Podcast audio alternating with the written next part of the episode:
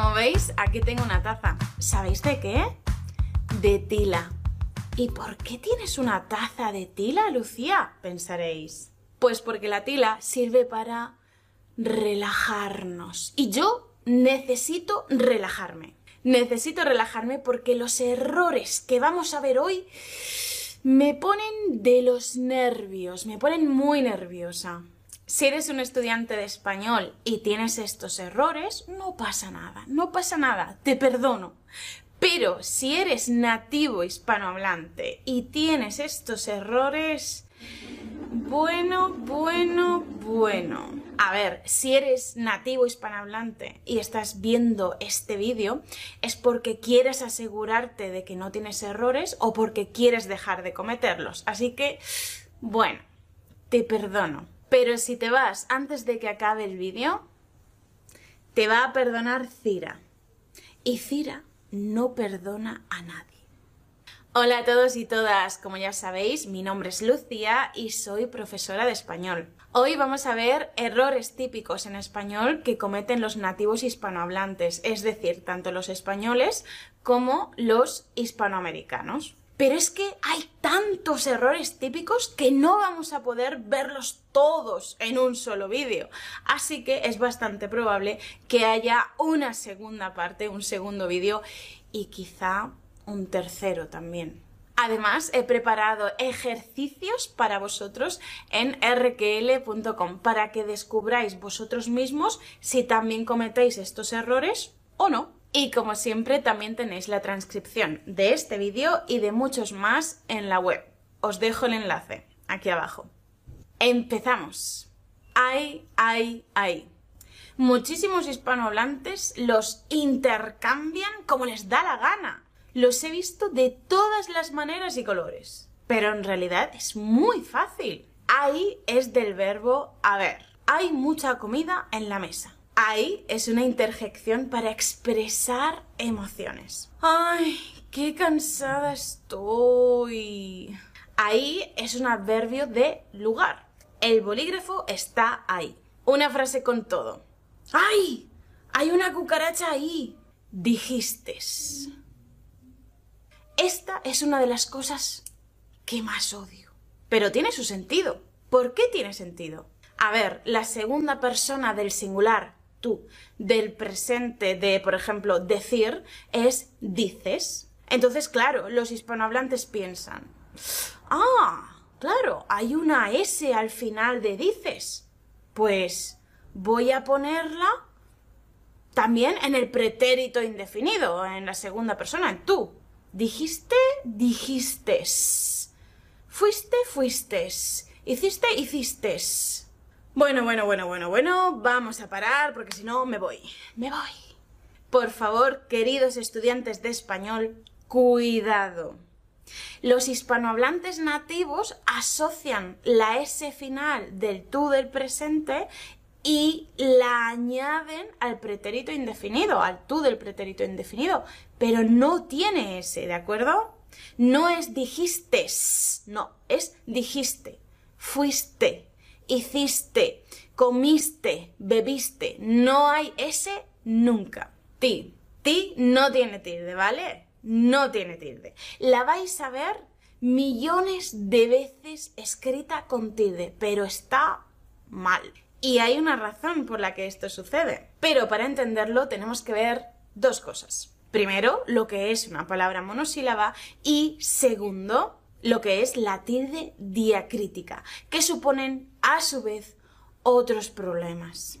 Acentuación de monosílabos. Los monosílabos son palabras de una sílaba. Ya está. Así de fácil. Por ejemplo, sol, sal, bio, col, ti. Pues bien, los monosílabos no se acentúan. No, no tienen tilde. Entonces, por eso Ti es una palabra monosílaba y no lleva tilde. Pero entonces, ¿por qué existe esta, esta confusión con ti? La tilde diacrítica. Esta confusión la crea la tilde diacrítica. En español, igual que en muchos otros idiomas, hay varias palabras que coinciden. Entonces, para diferenciarlas, unas llevan tilde y otras no. Por ejemplo, mi y mi. Se escriben igual, pero son dos palabras con significados diferentes. Por eso utilizamos una tilde para diferenciarlas. Eso es la tilde diacrítica.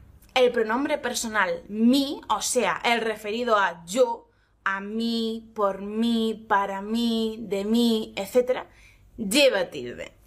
Pero el adjetivo posesivo mi, mi casa, mi coche, mi amigo, no lleva tilde. Y como estas, hay muchas otras palabras, más y más, sé y sé, aún y aún, etc. Es de aquí de donde viene la confusión con ti. Claro, la gente ve mi con tilde y dice, pues, pues si mi tiene tilde, ti también, y ya está. Pues no, chicos, ti no tiene tilde jamás.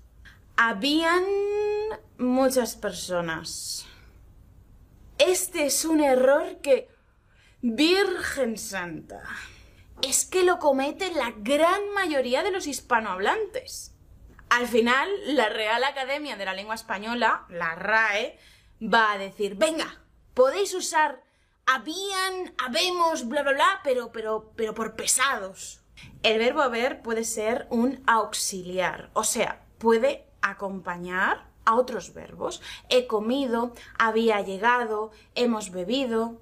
Ahí es un auxiliar y no vamos a hablar de eso. El problema con haber es cuando funciona solo, eh, como verbo principal. Pues bien, cuando funciona solo, como verbo principal, sin otros verbos, no puede ser plural. Nunca, jamás, en la vida. No podemos decir habían muchas personas, habemos muchos amigos. Por Dios, no. Este error es tan extendido que lo cometen incluso profesores de español, que yo lo he visto con estos ojos, ¿eh? No, por favor, si veis a vuestro profe diciendo habían, le decís, profe, va a ser que no. Por eso, chicos, fuera de bromas, fuera de bromas, tened mucho cuidado con eso porque es un error, es un error y es muy común. Yo creo que es uno de los más comunes de todos estos. No, en verdad, todos son muy comunes, sí. Entonces, lo correcto es decir había en singular, había muchas personas. Estamos muchos amigos, no habemos muchos amigos. Cambia del verbo estamos muchos amigos. ¿Y por qué? Porque el verbo haber es impersonal, impersonal. Y eso significa que no tiene sujeto. Por tanto, si no tiene sujeto, no puede estar en plural, solo en singular. Habrán muchos platos en la fiesta. ¿Qué has dicho? Eh, habrá, habrá muchos platos en la fiesta a, a. Otro error relacionado con el verbo haber es que muchos hispanohablantes confunden la preposición a con la tercera persona del singular del presente del verbo haber. A, con H. Estáos atentos a esto, ¿eh? Me voy a comer, preposición, versus ha comido muchísimo. Con H del verbo haber. A ver, a ver. Esto, como decimos en español, me lleva por el camino de la amargura. Todos los errores de los nativos hispanohablantes, no de los estudiantes de español, ¿eh? de los nativos hispanohablantes. Todos los errores de los nativos hispanohablantes me molestan, la verdad, porque soy un poco maniática. Pero cuando veo a ver si quedamos. Escrito de esta forma, me llevan los demonios. Haber, escrito así, es simplemente el verbo haber y ya está. Por ejemplo, tendría que haber llegado antes. Debe haber mucha ropa en el armario. Haber, A, sin H y separado y con V, es la suma de la preposición a y el verbo ver. Y lo utilizamos para muchas cosas. Puede ser con el significado de para ver algo. Por ejemplo, sube a casa a ver la televisión. Pero a ver también es una expresión fija, fija, que utilizamos para muchas otras cosas. Por ejemplo, para mostrar interés, para pedir ver o comprobar algo. Y también lo usamos como muletilla, entre otras cosas. Y si añadimos sí, al final funciona como estructura fija, como otra estructura fija. A ver si. Y de esa forma significa miedo, expectación, deseo, interés, etc. A ver, ¿me lo enseñas? A ver qué ocurre. A ver... Em, déjame pensar. A ver si nos vemos. Aiga. La forma aiga es ultra, ultra, ultra vulgar. O sea, los otros errores los pueden cometer personas que tienen cierta formación, formación eh, secundaria, formación superior, incluso formación universitaria. Pero este error pertenece a un tipo de persona que se mueve en un ambiente más rural o que quizá no tiene ningún tipo o casi ningún tipo de estudio. Desde luego, sería muy raro que una persona con formación superior o formación universitaria dijera AIGA.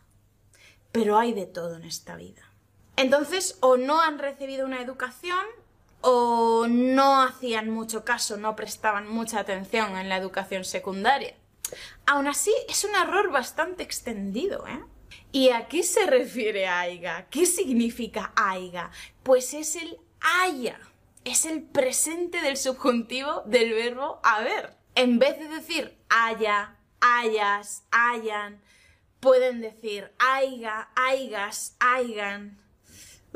Espero que hayas visto el partido de hoy, ha sido bestial. ¿Policía?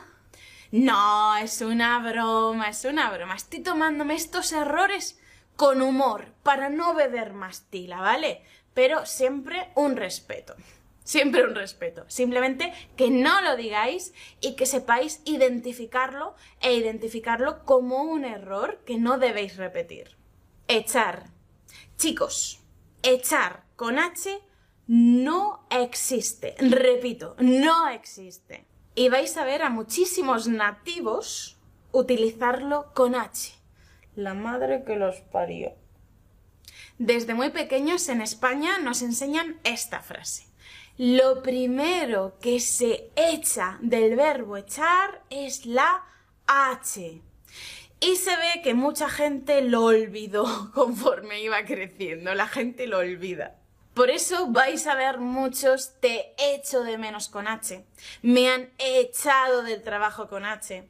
La razón es que supongo se confunden con el verbo hacer, que sí lleva H y que coincide en alguna forma con el verbo echar, por ejemplo en hecho. Entonces, hecho de hacer, eh, hecho, sí tiene H, pero hecho de yo hecho, del verbo echar, no tiene H. En resumen, echar en cualquiera de sus formas no tiene H jamás. La mayúscula en días, meses, nacionalidades y lenguas. Para terminar esta lista tan bonita de errores, os voy a decir algo que quizá, no lo sé, que quizá no sabíais. Los días de la semana, los meses, las nacionalidades y las lenguas, los idiomas, se escriben en minúscula.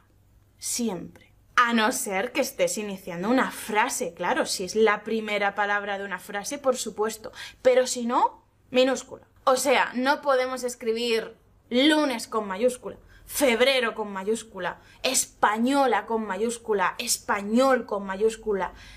No. Aún así, vais a ver 80.000 millones de veces que la gente los escribe, todos esos, o algunos, con mayúscula está mal. Tenéis que escribir, por ejemplo, una frase como esta.